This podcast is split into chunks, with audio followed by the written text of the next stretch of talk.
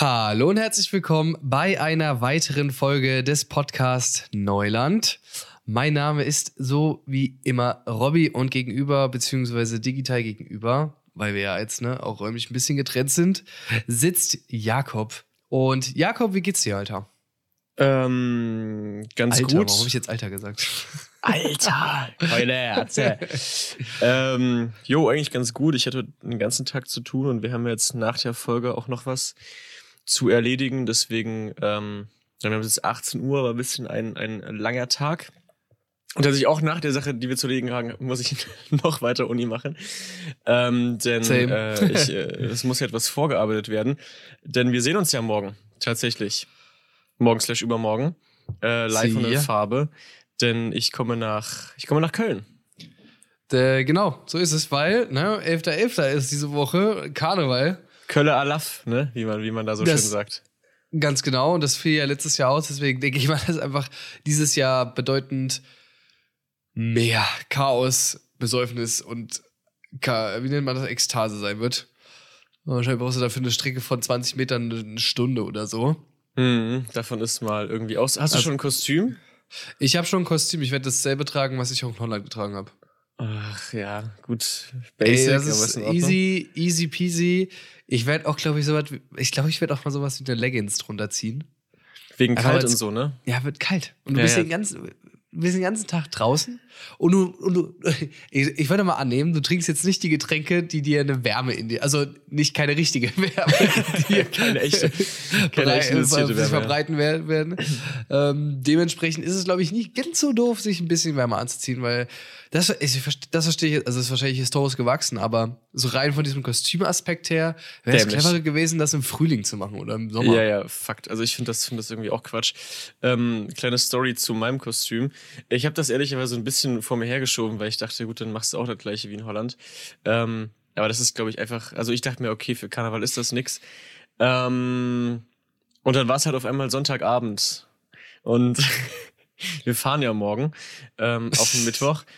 Und Amazon Prime ist ja jetzt auch nicht immer so schnell. Da habe ich kurz vor zwölf danach geguckt, dass das jetzt halt heute irgendwie geliefert wird.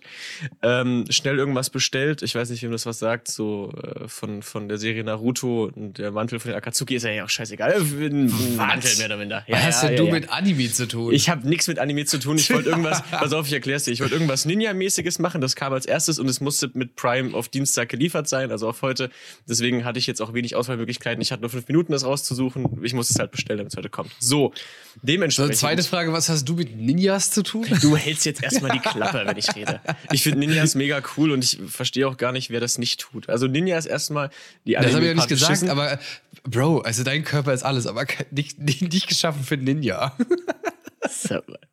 Was soll denn? Ja, So, gut, ehrlich, ja, gut, gut, gut, wenn du das, wenn du das so haben möchtest. Mein Dein- Körper ist dein geschaffen Kostüm ist wirklich, ist wirklich geschaffen für ein, für so ein, für so ein Ja, Bierträger-Ding mit einem Fukuhila. Ähm, Wirklich wahr. Willst du naja, dich echt fragen, wie es mir geht? ja, kann ich erstmal, kann ich das erstmal ausführen und dann kommen wir erstmal zu dir. Okay. Was hältst du davon? Denn in, in meiner Hast und Eile ähm, habe ich übersehen, mir wirklich den Titel des Dinges, äh, des Kostüms durchzulesen. Und er ist, er ist für Kinder. Der ist, das ist ein, das ist ein Kinderkostüm. Und ähm, Aber hast du es jetzt schon mal anprobiert? ich habe es kurz vor der Folge und also von der Länge her geht's tatsächlich. Also ich habe es irgendwie in der M, das ist, funktioniert. Ich habe auch gelesen in der Bewertung dann später, dass auch Erwachsene es getragen haben. Aber ihr sagt dir ehrlich, Thema Ärmel, Thema Ärmellänge. ähm, das also das zeigt einfach, komm sind wir ehrlich, das zeigt zu viel Unterarm. Das zeigt einfach zu viel Unterarm, aber da wir ja eh halt warme Klamotten, also Pullis runterziehen müssen, ähm, versuche ich das jetzt einfach, einfach irgendwie durchzuziehen. Aber ja, also das hätte wahrscheinlich bedeutend mehr, mehr Planung bedurft. Äh, aber es, ist, gut. es, ist, es ist tendenziell auch eigentlich wirklich egal, glaube ich. Also Hauptsache, du hast dich verkleidet. Und ehrlich, wichtig, und das muss ich morgen auch noch machen, kannst du Karnevallieder? nee, kein einziges. Ja, das ist ein Problem, Kollege. also, Das habe ich mir schon gedacht, ja. Aber ganz ehrlich, ich, weißt du, also da werde ich jetzt aber wirklich mal, ähm, da werde ich gar nichts für tun. Also ich, Nee, ich doch, ich schicke dir eine Playlist. Weil ich möchte jetzt nicht derjenige sein, der neben, wo der Typ neben mir gesteinigt wird, weil er nicht mitsingen kann. Das könntest du ja abhaken. Wenigstens drei, vier Lieder musst du schon auf die Kette kriegen. Meinst du denn, da sind die Jecken so? Ja, ich glaube schon. Also, das sind ja, guck mal, da ist eine ganze, ganze Stadt, so 1, noch was Millionen, sind auf den Straßen und alle besoffen. Ja. Also das, das musst du dich, das musst du vergewissern. Und wenn du da erstens nicht verkleidet rumläufst und zweitens ähm, auch an den äh, wichtigen Passagen nicht mitsingen kannst, schwierig. Das Ding ist, ehrlich, wenn die eh alle völlig besoffen sind, das, da kommt doch dann, da kommt doch eh nichts mehr raus. Aber so, äh, solange du die Melodie irgendwie mitbekommst, merkt das doch keiner. Ich glaube, ich glaube, da kann man schon ganz gut undercover arbeiten. Und ganz ehrlich, wenn, wenn mich jemand fragt, sage ich einfach, Leute, ich bin Sachse, keine Ahnung, was hier abgeht. Ich habe mich jetzt schon verkleidet für euch. Ich habe hier einen Kölsch in der Hand, was mir nicht richtig passt, weil das irgendwie 02 sind. Ich leide hier schon, um das mit euch zu teilen. Ähm, und dann muss auch, äh, ganz ehrlich, irgendwann muss mal auch mal gut sein, finde ich. Irgendwann muss auch mal gut sein. Ja, gut. Jeder hat ja irgendwie so eine Einstellung zu Risiko. Wirklich, wirklich deine Sache, Jakob. Stell ich, ich, ich bin einfach nur, ich, ja, ich bin einfach nur gespannt und stelle mich anderthalb Meter. Ich mache Corona-Abstand bei dir, aber nicht wegen Corona. ja gut, sehr gut. Wir, wir, wir, werden, wir werden, wir werden sehen. Wir werden sehen. Ich bin gespannt. Wir können ja nächste Woche dann berichten, ob wir, ob wir heil aus der ganzen Nummer rausgekommen sind. Si claro. Si claro. Ähm, ja, kommen wir wieder zurück zu den wichtigen Dingen. Mir geht's gerade nicht so gut. nee, ich bin ein bisschen verschnuppert, tatsächlich. Oh, das ist nicht gut. Ja, und äh, ich hoffe, das ist jetzt immer nichts Schlimmes und das geht äh, bis Karneval wieder weg oder zumindest so, dass es ertragbar ist. Ähm, ja, und witzig, ich musste gestern eine Waschmaschine transportieren. Ja. Also, das war überhaupt nicht witzig, aber mhm. es ist ja tatsächlich so, wir haben die dann ins Auto gehievt. Das war übrigens Felix, ne, für den ich das machen musste, der auch mal hier einmal diesen Podcast vertreten war. Ah ja. Und du kannst, also die sind meistens unten geöffnet und du kannst da mal reingucken. Und dieses, in der Waschmaschine ist ja unten immer ein Gewicht, damit die, weil die ja schleudert und sich dann bewegt, nicht irgendwie umfällt oder so. Macht Sinn, ja. Und es ist halt wirklich ein ganz billiger Stein einfach nur. also da denkst du halt wirklich, da denkst du wirklich so, das können die jetzt, das wird jetzt irgendwas Besonderes. Nein, es ist wie so ein Botstein, der einfach nur da dran geklebt ist, gefühlt. Also Krass. das fand ich schon sehr interessant. Also Und ich Gebrauch, schätze, das ist auch bei gekauft, so eBay Kleinanzeigen mäßig. Äh, die haben die von einer Freundin geschenkt bekommen. Aber ich so, glaube, ja. das ist auch bei den teuren Waschmaschinen so. Und ich ja, verstehe es auch. Also, warum sollst du da jetzt irgendwie hochwertigen Stein oder sonst was da drunter klatschen, wenn es auch was. Also, muss ja nur ein Gewicht sein. Weißt du, was ich meine? Ja, safe, aber so wirklich damit rechnen, dass dann einfach so ein Backstein da drin liegt, macht man ja auch nicht, oder? Ja, also, das fand ich auch sehr witzig. Ähm, ja, ja, ja, komm hier. Jakob, Jakob, wir haben lang, glaube ich, mal wieder eine, eine, Wie nennt man das denn? So eine. Naja, halt eine richtige Frage. Ah, ja. Mhm. Wo wollen wir, wollen wir das mal. Einfach mal ohne Übergang, zack. Cut. Erörter, erörter, ja, bitte. Das ist ja deine Frage. Ach ne? so, ja, darf ich? Also ich dachte, du willst jetzt stellen. ähm, ja, meine Frage an dich wäre, welches Kleidungsstück würdest du nie wieder tragen? Wir können aber auch ganz gerne, wenn das jetzt irgendwie einen zu langen Denkprozess bei dir auslösen sollte, was ja selbst bei den kleinsten Dingen bei dir auch der Fall ist, ähm, können wir auch fragen, so was von so aktuell trendigen Sachen, sag ich mal, würdest du auf gar keinen Fall tragen? Jetzt mal so irgendwie Gucci-Taschen oder so ausgenommen, weil das eh schwach sind. Also was man natürlich, kennst du so, kennst du diese, ich glaube, davon hast du sogar auch eins, aber ich bin mir jetzt nicht sicher. Ah, ja? Kennst du diese T-Shirts, wo da nochmal ein Ärmel angenäht ist? Mm, nee, Was so Sheldon nicht. Cooper oder so getragen hat. Ach so, nee, nee, der, der, macht das, der macht das, der macht das so nicht tatsächlich. Der macht, äh, das ist glaube ich nicht angenäht. Ich glaube, der zieht wirklich ein langärmeliges T-Shirt und dann ein kurzärmeliges T-Shirt drüber, äh, wo ich gestimmt habe ich auch gemacht. Habe ja, ich tatsächlich genau. auch schon gemacht, ja. Die sieht so scheiße aus. Robby, ganz kurz. Willst du wissen, was ich, was ich gerade anhabe? Ich habe einen Pulli mit einem, also mit einem Oversize-T-Shirt drüber an. Oh mein Gott. Und dann kommst du mir mit Style, Alter. Halt die Fresse. Ey, das, ey. Sieht, das sieht ehrlicherweise cool. Pass auf, ich nehme das, ich nehme das, was ich jetzt gerade trage, mit nach Köln, dann wirst du mir bestätigen, dass das gut aussieht. Das sieht wirklich gut aus. Ja, wir machen da mal eine Story auf Neuland. Ja, kannst, du kannst gerne mal, ja? mal eine Mitgliederbefragung machen, wie die CDU es auch vorhat, aber das ja. wir ja später. nee, also das ist auf jeden Fall ganz weit vorne. Dann irgendwelche, ja, halt irgendwelche, also Schuhe mit Klettverschluss zum Beispiel. Als Was? Kind mega praktisch, aber sorry, nein. Also ganz ehrlich, absoluter OG-Shit. Wer das als Erwachsener rockt, ist äh, entweder, hm, sind wir ehrlich, vielleicht ein bisschen merkwürdig oder so der coolste Motherfucker, der so rumlaufen kann. Weißt du, wie ich meine? Das ist so ein Entweder-Oder-Ding. Ich habe auch das Gefühl, solche Leute, die sowas tragen, sind ein bisschen rechts. Ja, eben. Die coolsten Motherfucker, die so rumlaufen, ja. Oder? Äh, ich glaube, das wären jetzt auf Anhieb so meine Antworten. Ja, was, fair. was, was, was, was, was wär's bei dir? Ähm, also wieder ähm, würde ich mich jetzt äh, in, meine, in meine Kindheit kurzzeitig zurückversetzen, wo ich mal so ein orange-rotes, ähm, kurzärmeliges Hemd hatte. Also da war ich wirklich, äh, war ich ein, Kind, so sechs, sieben oder so. Ähm, und äh, unten am, am, am Saum, sagt man, glaube ich, unten am Rand, am Saum, wie auch immer, sind vielleicht so 10 Zentimeter hoch so, so Flammen aus dem Saum halt eben raus. Weißt du, dann Oh, so ein weia. rotes, rechte. Ganz ehrlich, ich fand das, ich fand das Oh. Killer. Ich fand das als Kind absolut Killer. Würde man heute wahrscheinlich jetzt nicht mehr so rocken. Ähm, oder so, so richtig klobige Schuhe. Weißt du noch, so DC-Schuhe, so Schuhe von DC? Mhm. Ahnst du diese richtig klobigen Dinger? Mhm. Ähm, ich glaube, ich glaube, das ist so ein Ding, das kommt jetzt auch nicht mehr wirklich zurück. Äh, Ich glaube, gut, so Mädels haben manchmal auch so klobige Schuhe, aber ich glaube, bei Typen kommt das jetzt nicht mehr so wirklich wieder. Ähm, ja, und heutzutage, weiß nicht, also ich glaube, dieses ganze, so, so, diese wirklich diese Gucci-Kappen und Gucci-Bags, ich kenne es auch keine, der das wirklich also aktiv trägt, so in meinem, in meinem Dunstkreis, sag ich mal. Aber das finde ich wirklich eine, ein, ein einziger Haufen Scheiße, Alter. Das Was- sieht immer kacke aus. Ja, safe. Und das Witzige ist ja auch, die Leute stehen ja dazu, dass sie es auch si- sich gefälscht holen, nur weil sie sagen können, sie tragen Gucci, also wegen des Styles. Naja. Aber was auf jeden Fall noch heute auf die Liste kommen muss, Leute, Skinny Jeans lassen. Ah. Einfach lassen. Sehr gut. Das war mal- das war mal Ding. Take, ja. Aber wirklich, ne, wenn da nicht mal ein Blatt Papier zwischen Beinhaaren und Hose passt, ist sie zu eng. Ist sie einfach zu eng. Das, Ju- Jungs, das tut, eu- tut eure, euren Hoden auch nicht gut. Sicher? Das ist Ey. zu eng. Das ist zu eng. Und äh, ich bin froh mittlerweile, dass breitere Jeans jetzt oder generell Hosen Ja. Wieder okay ja, sind. das, das finde ich, das ist ein, das ist ein richtig, ich glaube, das ist die beste Antwort auch tatsächlich. Ich glaube, das ist die Ja. beste Antwort, Skinny Jeans, weil das am weitesten, am weitesten auch verbreitet war. Also ich meine, original, Ja, ich hab's so auch jeder getragen. Typ hatte Skinny Jeans, so ja, ich logischerweise auch so.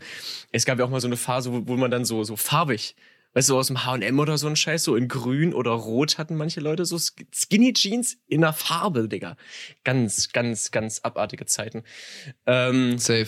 naja. Absolut. Jetzt Gut. sind, wir, jetzt sind wir drüber hinweg und tragen, tragen die Klamotten unserer Eltern auf, weil sie aus den 90ern sind. So. Also ob wir jetzt sonderlich viel gewandert sind, weiß ich es auch nicht, so drüber Ja. Mode wiederholt sich doch eh immer wieder. Ja, Fakt. Ich Da wird ja nichts mehr, ich, da wird nichts mehr neu erfinden. bin gespannt, wann ich meinen Sohn die Fresse hauen kann, weil er eine rote Skinny Jeans trägt. Safe, safe. Okay, ähm, ja, was haben wir hier vor? Haben wir, noch, haben wir noch gar nicht genannt, was heute unser Thema sein wird.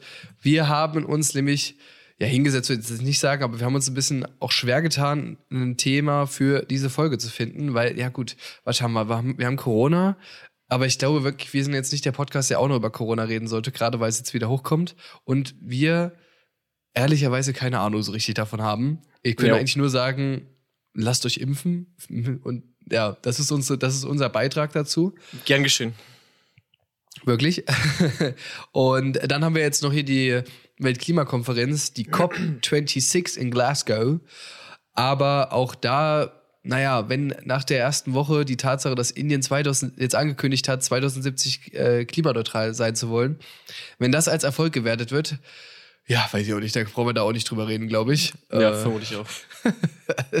das ist wirklich jetzt nicht viel, was da ähm, zumindest bis jetzt da rumkommt. Deswegen haben wir uns entschieden, es werden nämlich ein paar Stellen oder zumindest bei SPD und CDU. äh, Auch bei der das- AfD, das- aber die juckt jetzt nicht. ja, ja, nee. Ähm, die, die, die Parteivorsitzenden oder zumindest zwei Positionen jetzt je, also eine bei der SPD und eine, wenn es jetzt so kommen sollte, wie es jetzt kommt, bei der CDU frei. Und wir dachten uns, darüber können wir mal ein bisschen reden. Wir werden erstmal kurz, ganz, ganz kurz, an, äh, wie nennt man dann, anreißen, was jetzt überhaupt so ein Vorsitzender oder eine Vorsitzende macht. Und im Anschluss ein bisschen Inhalt natürlich, aber auch so ein bisschen Diskussionsfolge. Also es wird jetzt mehr so eine Laberfolge mit theoretischer Fundierung über wa- was wir denn jetzt von den äh, Personen halten und wer vielleicht Chancen hat, wie es vielleicht generell um die Parteien steht. Also ein bisschen mehr eine Laberfolge, aber ich glaube doch eine ganz coole, weil es wird ja dann trotzdem auch schätzungsweise sehr spannend, was das dann für die Zukunft bedeutet. Genau, da würde ich sagen, ich mache mal kurz, äh, was äh, macht eigentlich so ein Parteivorsitz? Ähm, ganz genau, das ist immer ein bisschen schwierig bei so Parteiämtern, auch was so Generalsekretär angeht, Fraktionschef. Das ist alles immer relativ fix erklärt, so grob gesagt. Ähm, die Vorsitzenden von der Bundespartei repräsentieren erstmal die Partei nach außen. So, das sind die Leute, die halt vor eine, vor eine Kamera und vor ein Mikro treten und sagen, das haben wir gut gemacht, das haben wir schlecht gemacht, das haben wir noch vor äh, oder das lassen wir hinter uns. Also die halt so eine so eine Richtung der Partei praktisch auch vorgeben und auch mitbestimmen. Wie bestimmen sie es jetzt mit, neben dem, dass sie halt darüber reden öffentlich? Ähm, sie haben zum Beispiel auch das letzte Wort bei einem Parteiprogramm zum Beispiel, also für eine, für eine Wahl oder so. Ähm, dann gelten sie so ein bisschen als Vermittler innerhalb der Partei und sollen die Partei im Idealfall auch ähm, einen, also das Gegenteil von dem, was bei der AfD zum Beispiel passiert, wo sie sich eben auseinanderdividieren und die Partei da teilen, worüber jetzt äh, ich auch nicht sonderlich traurig bin, aber gut. Ähm, das ist natürlich oft ganz gut, wenn es eine Doppelspitze ist. Wenn es jetzt nur eine Person ist, ähm, dann geht das natürlich gar nicht ganz so gut, verschiedene Strömungen zu vereinen. Aber die Grünen oder eben auch die SPD haben ja äh, mittlerweile auch eine Doppelspitze und da geht das ganz gut. Bei den Grünen ist es ja schon länger ein Thema, dass es zwei relativ prominente Flügel darin gibt. Die nennen sich einmal Fundis und einmal Realos, also realpolitisch eingestellte Grüne und einmal fundamentalistisch, wenn man das so sagen möchte, eingestellte Grüne, die eben ein bisschen radikaler sind, also linker und rechter Flügel. Das gleiche gilt ähm, in dem Fall auch für die SPD. Jetzt hatten wir ja mit Saskia Esken und Norbert Walter Borians eher zwei Linke. Ähm, jetzt kommen wir gleich mal dazu, ob sich das vielleicht noch mal ein bisschen dreht. Ansonsten, was gibt es noch zu sagen? Sie werden meist für zwei Jahre von ihrer Partei gewählt. Wie sie gewählt werden, ist ein bisschen unterschiedlich, sagen wir auch gleich noch was dazu. Und sie sind automatisch Mitglieder des Parteivorstandes, der unter anderem, unter anderem auch den Haushalt oder ähnliches Parteiinternes plant. Das nur erstmal ein kurzer Abriss zu den Parteivorsitzenden. Ich würde vielleicht gleich weitermachen mit der SPD, wenn es für dich okay ist. Ja, klar. Also ich werde dann einfach mal ein bisschen, wenn ich was Sinnvolles zu sagen habe, das einfach einstreuen. Gut, dann hören wir jetzt die nächste halbe Stunde also nichts von dir. Ähm, Prost. ähm, bei der SPD. Wir haben, äh, wie gesagt, ja die zwei ähm, Parteivorsitzenden, die damals gewählt wurden. Vielleicht hat der eine oder andere ja sogar die ähm, Doku über Kevin Kühner, diese sechsteilige vom Holla, SWR, NDR, ich weiß gar nicht genau gesehen. Ähm, Norddeutscher Rundfunk war das. NDR. Ähm, wo eben auch so ein bisschen gezeigt wurde, wie der, die zum Beispiel Kevin Kühnert eben darauf vorbereitet hat. Ähm, die beiden wurden ja in einer Mitgliederbefragung gewählt, haben sich gegen Olaf Scholz und wie hieß der Mitbewerberin? Clara Geiwitz, glaube ich, durchgesetzt ja. ähm, und sollten praktisch so eine Art Neuanfang in der SPD, sorry, anstoßen. Ähm, ob das jetzt so sonderlich geklappt hat, gut, ich bin jetzt nicht sicher, ob der Wahlerfolg gerade auf die beiden zurückzuführen ist würde sagen nein, aber ja gut. doch, indem sie halt ihre Fresse gehalten haben. Ja, äh, gut, äh, zum Beispiel in dem Fall auch. Waren ja beides auch eher unbekannte äh, Politiker, die aber eben dennoch eher einen linkeren Kurs vertreten haben. Norbert Walter Borians oder wie seine Freunde sagen, Novabo, äh, tritt jetzt also zurück. Ähm, so ein bisschen aus Altersgründen, entweder persönlich, aber erstmal wollte er Platz für jüngere Politiker schaffen, was ich erstmal ganz sympathisch finde. Er sieht seine Mission nach diesen zwei Jahren eben als erledigt. Die Wahl wurde gewonnen. Die SPD ist äh, geeint wie noch nie. Ähm, und äh, das scheint ihm erstmal zu gefallen. Deswegen sagt er jetzt, gut, Leute, für mich ist jetzt Schluss. Finde ich ähm, ganz sinnig. Saskia Esken hingegen hat sich gesagt, nee, ähm, ich würde das Ganze gerne jetzt noch ein bisschen weiterziehen. Sei ihr gegönnt. Mal gucken, wie das jetzt ähm, so laufen wird. Und jetzt hat man natürlich überlegt, gut, wer kommt da irgendwie in Frage? Äh, wie wär's denn mit Lars Klingbeil? Lars Klingbeil ist der derzeitige Gen oder, ne, Generalsekretär der SPD, maßgeblich ähm, verantwortlich für den Wahlkampf, also dementsprechend natürlich auch für den Wahlsieg, hat äh, logischerweise daraus ein extrem gutes Standing gerade in der Partei, ist, glaube ich, auch jetzt kein sonderlich unbeliebter Politiker, eher im Gegenteil. Ähm, und der ist jetzt auch von den, von den Parteigremien äh, bestätigt worden. Der muss jetzt nur noch gewählt werden im Dezember auf dem Parteitag. Diesmal wird es wohl keine Mitgliederbefragung geben wie beim letzten Mal, weil es steht ja momentan nur die beiden zur Wahl und irgendwelche braucht man ja und dass jetzt alle sagen nein, also ist eher unwahrscheinlich. Deswegen ähm, wird das wohl so gemacht, finde ich an sich in Ordnung. Wenn sich jetzt noch ein Duo aufstellen sollte, was irgendwie gegenkandidiert, dann fände ich eine Mitgliederbefragung natürlich ganz sinnig. Könnte mir aber vorstellen, also ich sehe jetzt niemanden, der gegen Lars Klingbeil gewinnen könnte. Kommen wir zu den beiden. Was wollen die eigentlich? Also was haben die so für ein Inhaltliches Profil, das ist bei Saskia Esken eher mau, also sie gilt schon als, als eher links und eher auch, auch streitbar, was besonders den Konservativen in der Partei manchmal ein bisschen sauer aufstößt. Das muss ja aber nicht zwingend was Schlimmes sein. Ähm, innerparteiliche oder auch außerparteiliche Kritik gibt es oft so ein bisschen an ihrem Auftreten. Sie wirkt so ein bisschen linkisch, sag ich mal, ähm, also nicht so ganz immer ganz so sicher, nicht so die idealste Rhetorikerin, würde ich behaupten. Das war jetzt aber Norbert Walter Borians auch nicht. Da sehe ich Klingbeil schon ein bisschen besser oder von mir ist auch eine, eine Manuela Schwesig zum Beispiel oder so, die da ein bisschen sicherer in ihrem Auftreten wirken.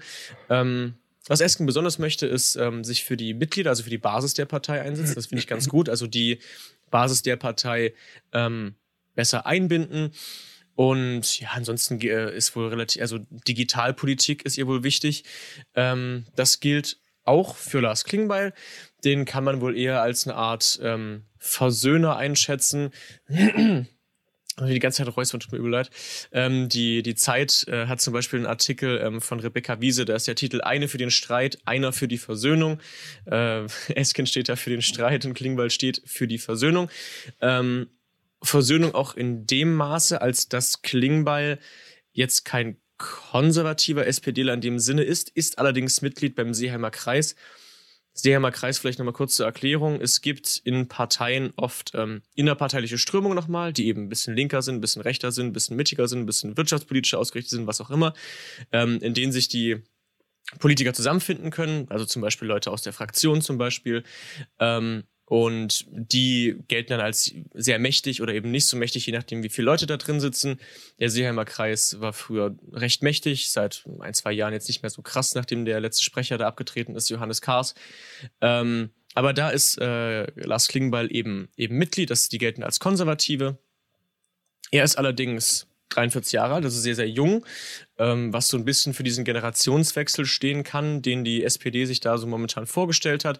Wie gesagt, interessiert sich auch für Digitalpolitik und ähm, gilt als guter Rhetoriker, hat ein gutes Standing in der Partei. Ähm, ich glaube, dass er als Vorsitzender einen guten Job machen wird, weil als Generalsekretär hat er einen guten Job gemacht und ich würde behaupten, dass da der Weg zum Vorsitzenden jetzt nicht ganz so weit ist. Ich erwarte auch ehrlicherweise keine großen Streitigkeiten zwischen den beiden Personen, also Klingbeil und Esken. Ja, die haben natürlich Reibungspunkte. Wie gesagt, die eine eher linker, die, der andere etwas rechter, aber jetzt auch kein wirklich krass konservativer, wie gesagt. Ähm, aber da würde ich jetzt zum Beispiel das Beispiel nennen Drohnen. Also äh, Saskia Esken ist gegen den Einsatz von Drohnen, Lars Klingbeil ist zum Beispiel dafür. Das könnte natürlich etwas sein, wo es Reibungspunkte gibt. Ähm, ansonsten denke ich aber, werden sie beide ihren, ihr Standing zur Digitalpolitik ähm, dafür einsetzen, mehr auf Modernisierung der SPD irgendwie zu gehen und so weiter und so fort. Und noch ein Fun Fact, ähm, dementsprechend werden beide auch kein Ministeramt innehaben. Die Parteivorsitzenden haben kein Ministeramt inne. Das ist jetzt so, das, das wollen sie nicht machen. In dem Fall. Deswegen werden die wohl in der nächsten Regierung nicht zu erwarten sein. Jetzt ist vielleicht noch die kleine Frage bei der ganzen Nummer. Wer soll eigentlich ähm, Klingbeil folgen? Die Arbeitsgemeinschaft der, ich glaube, sozialistischen Frauen ist das, glaube ich, in SPD, hat gesagt, wir hätten gerne Frau. Ein Politikwissenschaftler hat mal gesagt, ganz ehrlich, so als Generalsekretär eine junge ähm, Frau aus dem Osten wäre das Idealste, weil das eben diesen Generationswechsel noch ein bisschen, wie soll ich sagen, glaubwürdiger machen sollte. Aber der erste Name, der da gehandelt wird, ist ähm, Kevin Kühnert, der jetzt auch einen ganz guten Job gemacht hat, hat jedenfalls Saskia Esken letztens öffentlich gesagt, als stellvertretender Parteivorsitzender auch. Ähm, er ist ja jetzt selber auch im Bundestag, also hat sein Mandat bekommen und äh, logischerweise auch angenommen.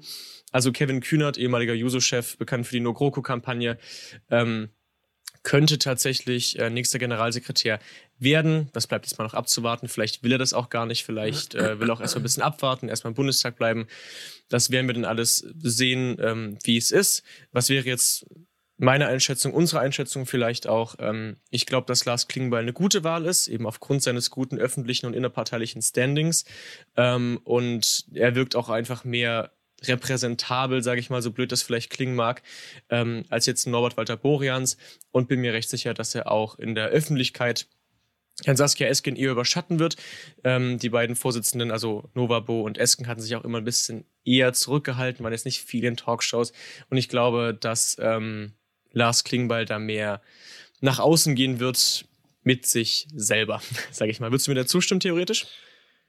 Also er bringt natürlich wesentlich mehr mediale Präse mit Präsenz mit und ähm, auch quasi ja, Popularität im Sinne von, man kennt ihn einfach. Ja. Ich glaube, er hat jetzt wirklich alle Reserven für den Bundestagswahlkampf genutzt, die man so aufbringen kann. Ich denke jetzt auch, dass es im Prinzip jetzt keine schlechte Entscheidung ist. Ähm, ich, ja, ich habe jetzt auch ehrlicherweise gerade nicht so eine Meinung zu Lars Klingbeil. Ähm, ich bin eher mal, also ich glaube zum Beispiel jetzt nicht, dass Kevin Kühnert Generalsekretär wird. Glaube ich Ähm, auch nicht.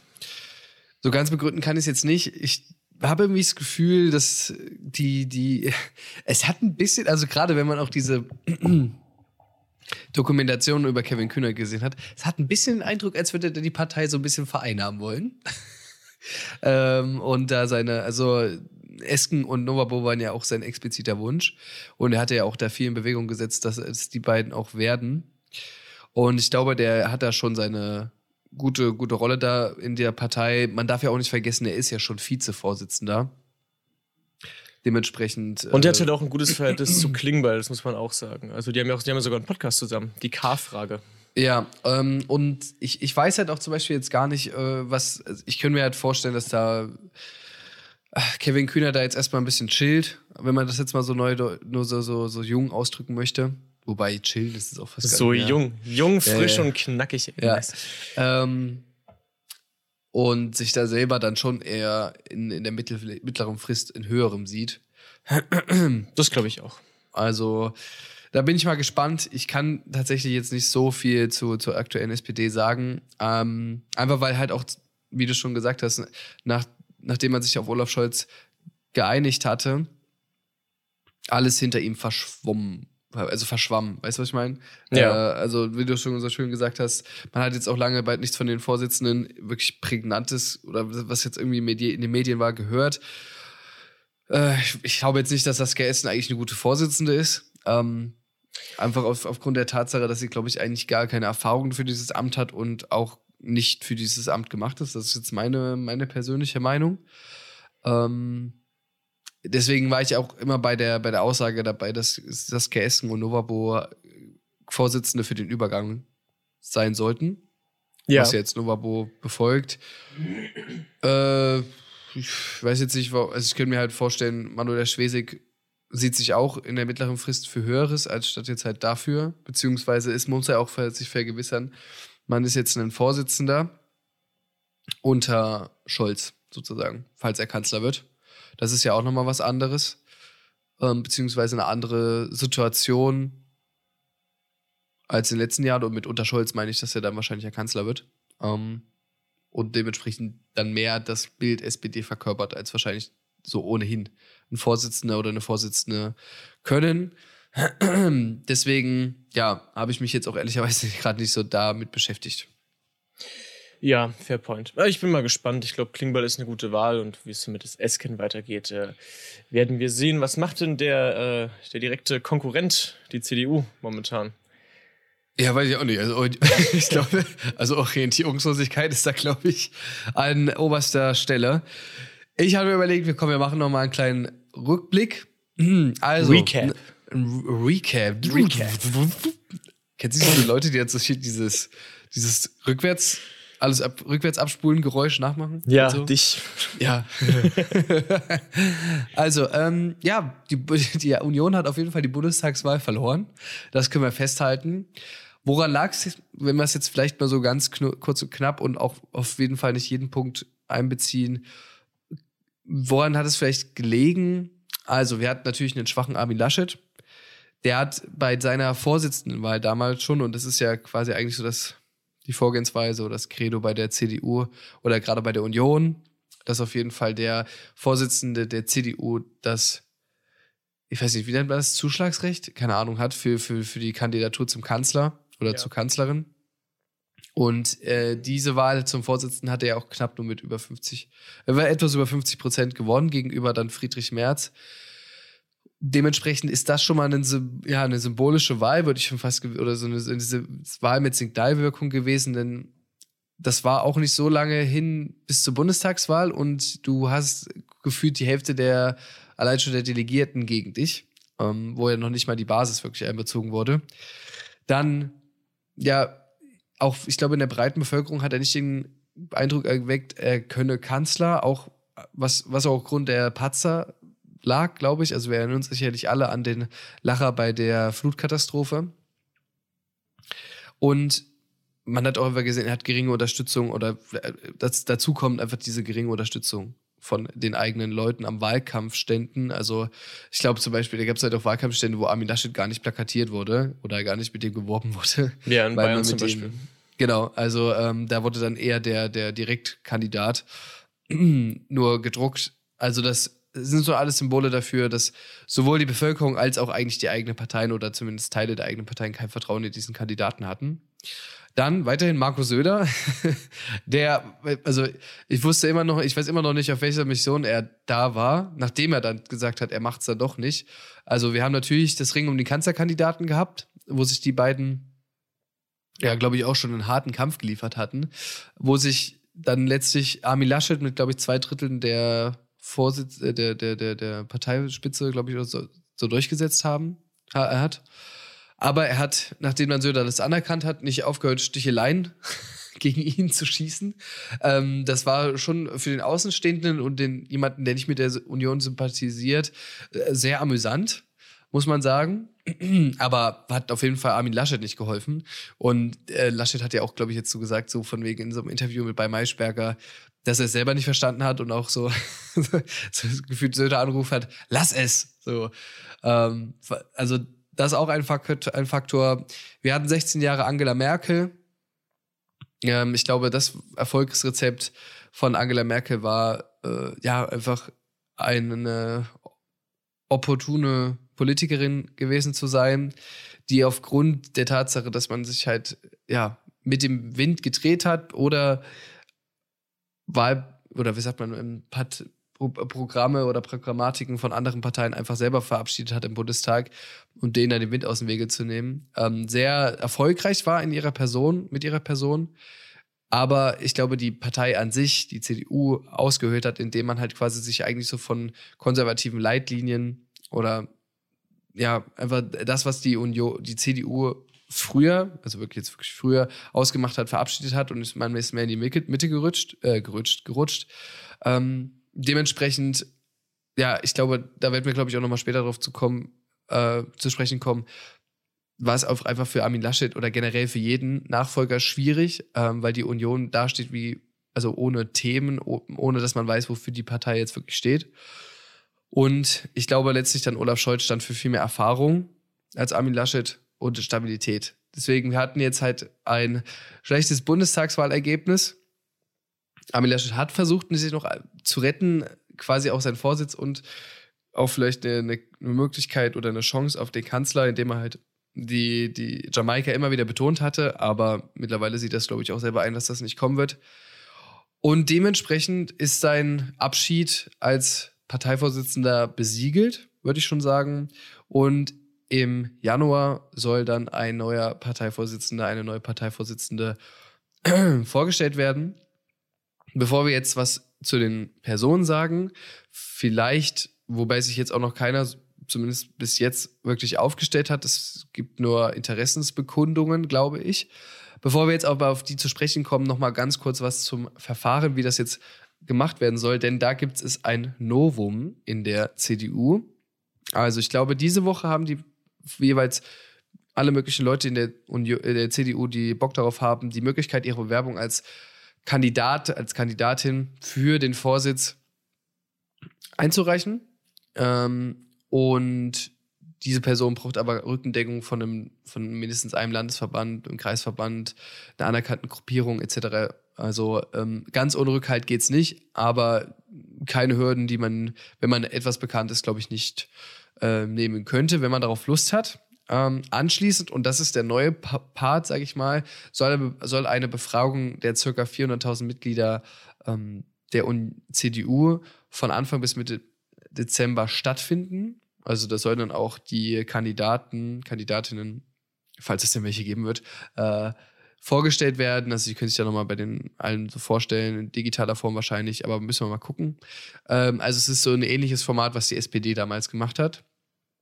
Am 17. Dezember soll das Ergebnis dann auch verkündet werden und Ende Januar, wie gesagt, auf dem Parteitag soll diese neue Person aller Voraussicht nach gewählt werden. Es gibt, soll keine Doppelspitze geben, aber wahrscheinlich, wenn es jetzt Mann als Parteivorsitzender wird, soll es eine Frau als Generalsekretärin werden. Was ist besonders? Ja, damit wird die CDU erstmals in ihrer Geschichte und das ist jetzt halt, wie gesagt, das Novum, die Wahl des Bundesvorsitzenden von einer Mitgliederbefragung abhängig machen. Aber das Votum der Mitgliederbefragung ist nicht bindend. Ähm, das erlaubt einfach die Parteisatzung nicht. Das heißt, es müsste von Delegierten auf einem Parteitag quasi die Person gewählt werden. Und eigentlich möchte man sich auch vorab zumindest ist es, glaube ich, Armin Laschets Wunsch, der jetzt eigentlich nur noch der, der, der Parteivorsitzende ist, der abwickelt und alles in die Wege leitet für die neue Führung. Man möchte sich, glaube ich, eigentlich vorab auf einen Kandidaten einigen, um dann quasi diesen nur zu präsentieren, der dann quasi von den Mitgliedern bestätigt wird. Ob das gelingen wird, werden wir sehen. Ansonsten ist es dann einfach so das Votum. Aber man muss sich diesem Votum auch nicht hingeben. Ähm, aber kann man sich natürlich jetzt fragen, warum macht die CDU das? Ähm, es ist ja auch irgendwie ja so eine, so eine, so eine Machtpartei, wie man das, glaube ich, bei der CDU sagen kann, irgendwie nicht typisch. Ähm, und ich glaube auch nicht, dass, aber auch das gilt für Helmut Schmidt und so, Herbert, äh, Helmut Kohler so sich in so einem Verfahren da hingestellt hätten oder sich so einem Verfahren, Verfahren gestellt hätten. Ähm, die, der schlichtweg, ich glaube, schlichtweg der Grund ist, dass die Basis äh, in so einer Phase der Orientierungslosigkeit wirklich an der Neuaufstellung der CDU partizipieren möchte. Und man sieht sich bestärkt aufgrund des schlechten Wahlergebnisses der Bundestagswahl. Wir müssen uns mal vergewissern, Erst hat Friedrich Merz gegen Armin Laschet knapp verloren, dann hat Söder gegen Laschet verloren. Beide, also sowohl Merz als auch Söder, waren bei der Basis beliebter als Laschet. Und ja, man hat jetzt quasi halt quasi mit oberen Gremien, mit der Parteispitze entschieden, dass es Laschet wird. Man ist, man ist mit dieser Entscheidung obviously nicht gut gefahren, im Sinne von, das Bundestagswahlergebnis war sehr schlecht und auch die, die Landtagswahlen waren, glaube ich, auch nicht so gut die dieses Jahr stattgefunden haben. Ähm, und dementsprechend sieht man sich aufgrund dieser Tatsache bestärkt darin, dass man jetzt doch mitentscheiden soll. Ob das natürlich jetzt mit einem Kanzlerkandidaten Söder oder Merz, wenn er dann damals die Wahl zum Parteivorsitz gewonnen hätte, besser gelaufen wäre oder dass man halt wirklich eindeutig die Wahl gewonnen hätte, wissen wir nicht. ähm, und dementsprechend, ja, also auch, es ist halt auch wirklich eine, eine, eine harte Kluft zwischen Parteispitze, Gremien und Basis.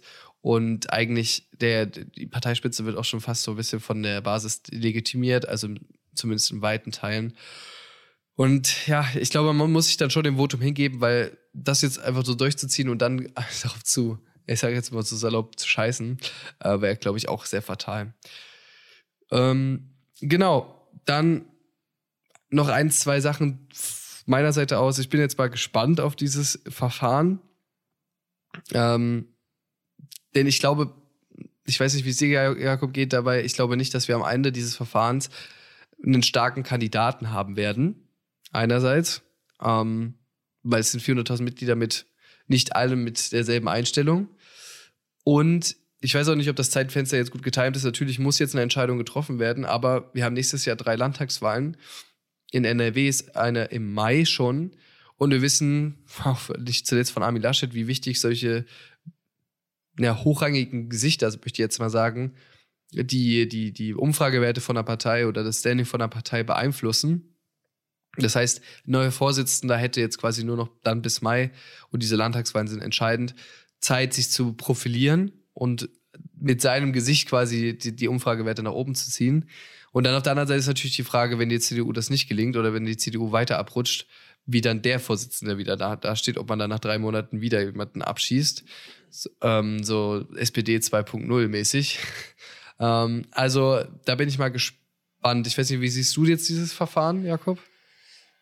Ja, also ich sehe es wie du. Ich glaube auch, dass es dann bindend sein muss. Also auch wenn es jetzt nicht in der Satzung nicht bindend ist, glaube ich nicht, dass da äh, sich man dann irgendwie drum durchmogeln kann. Und ich glaube tatsächlich schon, dass am Ende da ein starker Kandidat steht und das wird Friedrich Merz sein.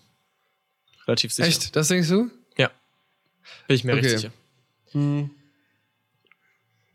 So, ich muss jetzt mal kurz einen kleinen Schluck, kleinen Schluck trinken hier. Auf den Schock. Ja. äh, nein, wir können ja mal ganz kurz über die Interessenten sprechen. Also es werden jetzt, wie gesagt, es gibt noch keine, soweit ich das mitbekommen habe, noch keine Bewerber, keine Bewerberinnen. Aber Namen, die genannt werden, sind natürlich Jens Spahn, Carsten Linnemann. Das ist jetzt eher so die junge Generation. Und dann natürlich Ralf Brinkhaus, Norbert Röttgen und aus dem ganz alten Lager Friedrich Merz. Alles Männer aus NRW. Ich glaube, das steht auch für die CDU. Laschet ja im Übrigen auch.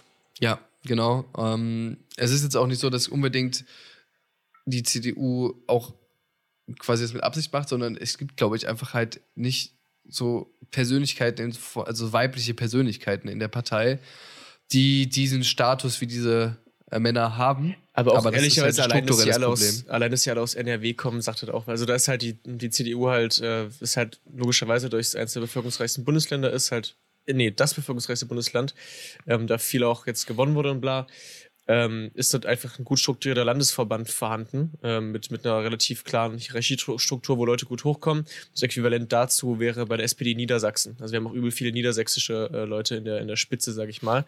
Das ist so ungefähr vielleicht vergleichbar. Genau.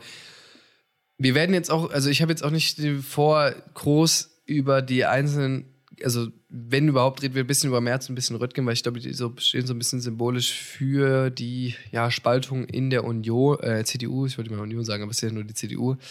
Ähm, aber ich glaube auch, dass es gar nicht so entscheidend sein wird, wer jetzt wirklich diesen Vorsitz machen wird. Ähm, denn beide haben oder egal welche Person da an die nach oben gespielt wird, hat das Problem, ähm, eine kaputte Partei vor sich zu sehen. Ja. Wo gar nicht unbedingt Platz ist oder gar keine Basis dafür geschaffen ist, seine eigene Vorstellung und so weiter und so fort umzusetzen, ähm, sondern da, da geht es mehr ans Reparieren. Aber wir nehmen jetzt mal Friedrich Merz und Norbert Röttgen, weil die so ein bisschen äh, die Namen sind, die wohl am ehesten dann eine Chance hätten, den Vorsitz auch quasi zu machen. Fangen wir mal an mit Friedrich Merz. Ich finde, das ist ja wirklich so der Menderis der CDU langsam.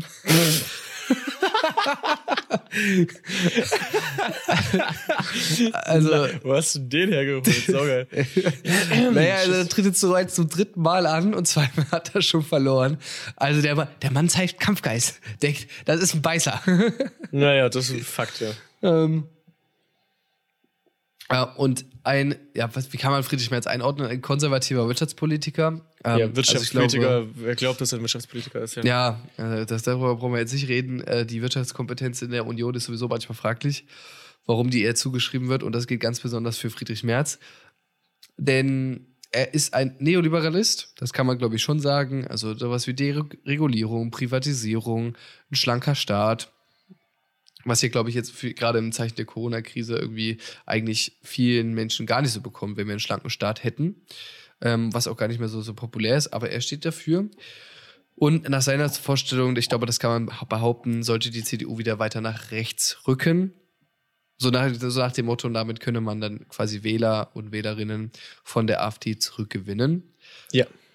Verlöre aber im Zweifelsfall die Mitte. Und genau das möchte Norbert Röttgen eben nicht. Der ist quasi das Kontra dagegen. Er steht mehr für einen Mittekurs, für eine Modernisierung der Mitte, was auch immer das heißen soll. Wir hatten uns schon davor ähm, vor der Aufnahme kurz unterhalten, dass es immer schwierig ist, was mit diesen Worten dann eigentlich gemeint ist, weil ich glaube auch generell die Leute wissen das gerade gar nicht so sehr.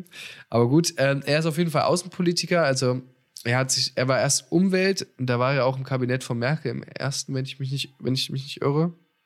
Oder im zweiten, da bin ich mir jetzt nicht so sicher. Wurde er dann von ihr äh, rausgeschmissen. Ja, das war im zweiten, glaube ich.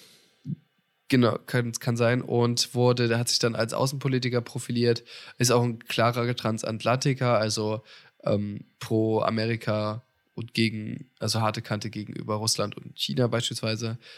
Er gehört zum linken Flügel der CDU und ich glaube auch wirklich, dass er doch auch einer derjenigen ist, die Umwelt oder das Umweltthema doch erkannt haben, zumindest, dass es wichtig ist.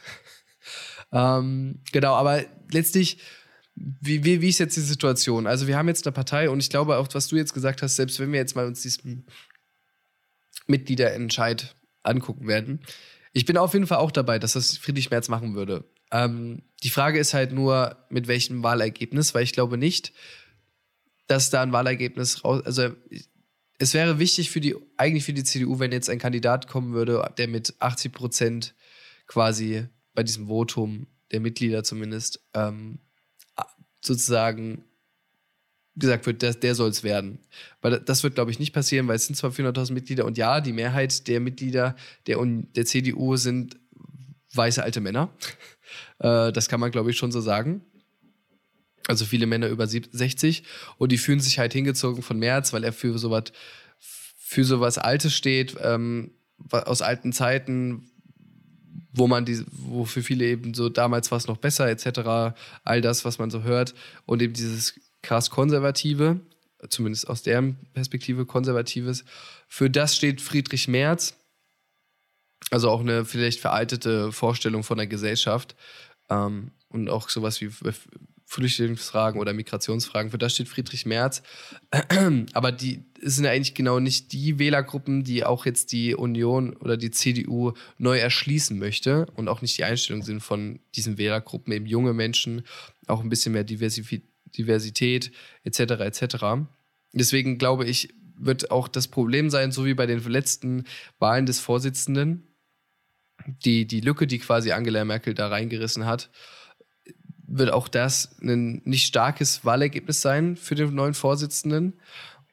Und diese Kluft zwischen, wir nehmen jetzt einfach nur mal quasi so diesen Mitte-Kurs oder diesen gemäßigten Kurs und dem wirtschaftsliberalen Kurs, äh, einen konservativen Kurs, die ist einfach da und das sind zwei krasse Pole. Dazu kommt natürlich noch, dass wir eine, eine ganz andere CDU im Osten haben als im Westen.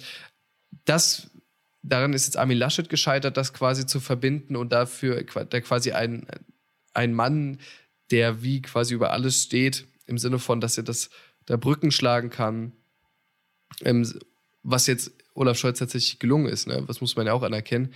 Das glaube ich nicht. Ähm, und auch Friedrich Merz, meiner Meinung nach, steht er auch für was, was keine Zukunft haben wird. Also ich könnte mir vorstellen, der wird jetzt Vorsitzender und hat vielleicht auch noch ein bisschen Erfolg. Auf die lange Frist ist das, wofür Friedrich Merz steht, wird langfristig das sein, was ausstirbt. Also das hat einfach keinen. Der, der Zeitgeist geht weiter ähm, und er geht auf jeden Fall nicht in diese Richtung, ähm, sondern mehr zu einer liberalen, offeneren und auch in Sachen der Wirtschaftspolitik zu einer anderen Haltung. Deswegen, ja, ich bin da sehr gespannt und ich glaube halt, da ist es auch egal, ob das jetzt Röttgen wird oder März. Diese Aufgabe oder diese, diese massive Herausforderung hat, hat, sowohl der eine oder der andere oder auch eine andere Kandidatin, was auch immer, zu äh, mit der hat zu kämpfen. Und wäre jetzt ein Kandidat schon von sich aus so stark, dass man sich darauf einigen kann, diese Person wird es und diese Person können, kann die CDU wieder zusammenführen als Volkspartei, dann würde es dieses Verfahren nicht geben. Ja. So, das ist mein Statement. Nee, das glaube ich, das denke ich, ich glaube, das Gegenteil ist nämlich der Fall. Ich glaube, die machen das, weil, was ist denn heute los, Digga? Ähm, Friedrich Merz hat gesagt, er tritt nicht mehr in der Kampfabstimmung an, sondern nur noch, wenn die Mitglieder befragt werden. Und ich glaube, man macht das für Friedrich Merz. Also, ich sehe den Point von der Analyse, glaube aber, damit, damit bist du zehn Jahre mindestens zu früh. Also, ich glaube schon, dass das, was Friedrich Merz vertritt, ähm, einfach noch gut funktioniert, dass das auch funktionieren wird, mittelfristig für die nächsten Jahre. Und ähm, bin mir sehr, sehr sicher, dass äh, Friedrich Merz das wird mit einer, mit einer ausreichenden Mehrheit, ich würde es behaupten 70 Prozent, lass es 65 sein, ähm, wird dann aber eben auf dem Parteitag oder von, von den Gremien halt eben mit überwältigender Mehrheit gewählt werden, weil das äh, Votum dann eben trägt. Bayern, Baden-Württemberg, alle ostdeutschen Bundesländer, da hat Friedrich Merz einfach das krassere Standing.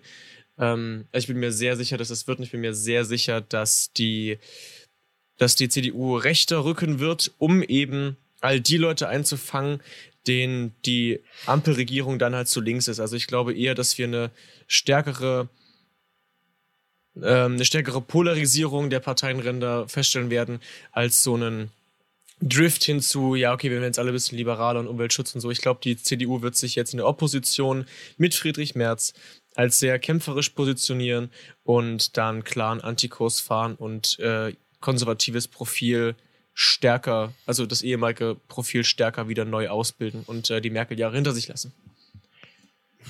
Hm. Ja, also ich bin auf jeden Fall gespannt. Also das, ich glaube, da sind wir uns relativ einig, dass halt einfach äh, die, die Art und Weise, wie Angela Merkel regiert hat oder die Art und Weise, wie die, die, die Machtpolitikerin Angela Merkel funktioniert hat, einfach die Partei an sich ausgehöhlt hat. Ja. Ich glaube, da sind wir uns einig, indem halt quasi keiner weiß, ähnlich wie das bei der SPD war und auch immer noch ein bisschen ist.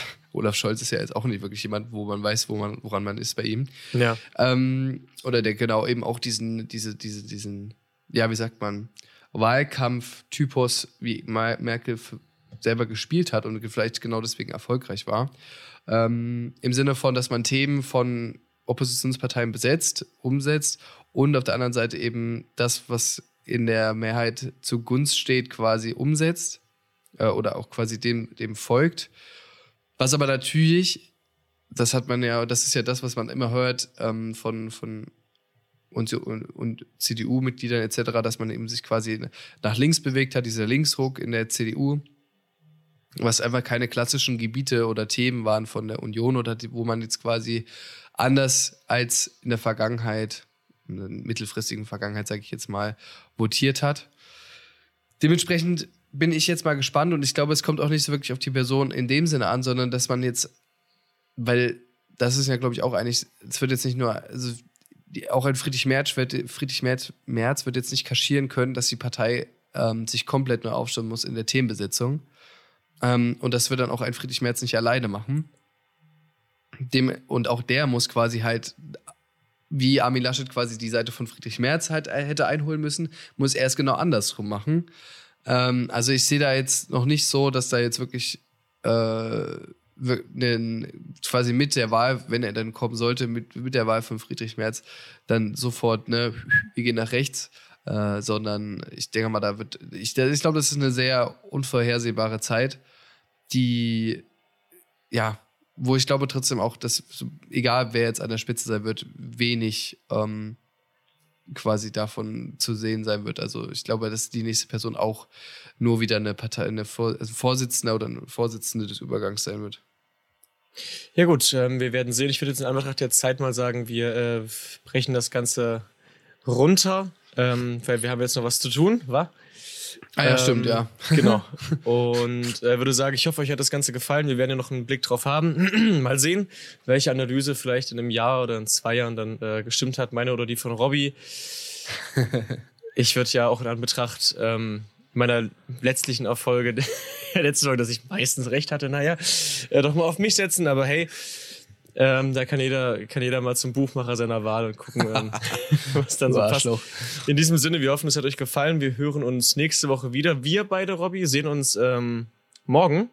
Ja. Ähm, ich freue mich sehr. Und äh, in diesem Sinne, schönen Tag, schöne Woche und äh, bis zum nächsten Mal.